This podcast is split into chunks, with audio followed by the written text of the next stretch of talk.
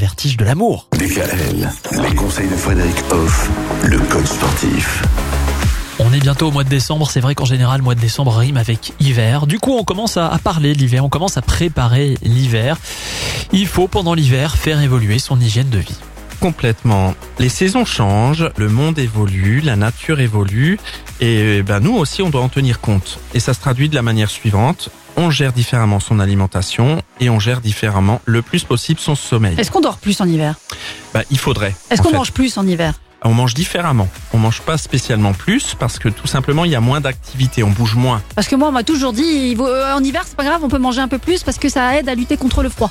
Alors ça c'est les gourmands qui disent ça. Ah bon Bon bah voilà. Après je pense qu'on mange suffisamment toute l'année, mais vraiment c'est une question de qualité, on va dire, de choisir les bonnes choses qu'on peut manger au bon moment.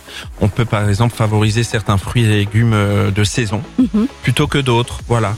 On peut évidemment aussi par rapport au sommeil adapter son temps de sommeil, essayer de dormir un peu plus. Il y a beaucoup d'animaux qui hibernent hein. en hiver, c'est pas pour rien. Voilà, ça permet aussi au cerveau un peu de se reposer. Si on dort une heure de plus, par exemple, euh, en hiver, c'est plutôt pas mal. Et cela est facilité parce qu'on a moins d'activités de loisirs le soir, par exemple.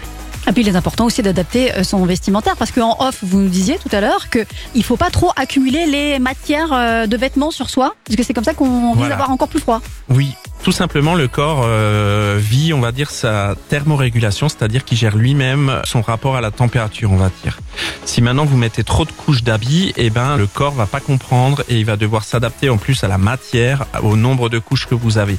Il vaut mieux, par exemple, avoir une couche de, pour pas le citer, d'amar, euh, voilà, de thermolactyle, des tissus qui permet la thermorégulation de façon aisée. Oui, parce que vous disiez que la matière aussi garde le froid alors que le corps lui se régule. Demain, on va adapter les activités pour l'hiver, les Ah bah activités oui. physiques notamment. Voilà, on fait pas la même chose l'hiver que l'été. Retrouvez l'ensemble des conseils de DKL sur notre site internet et l'ensemble des plateformes de podcast.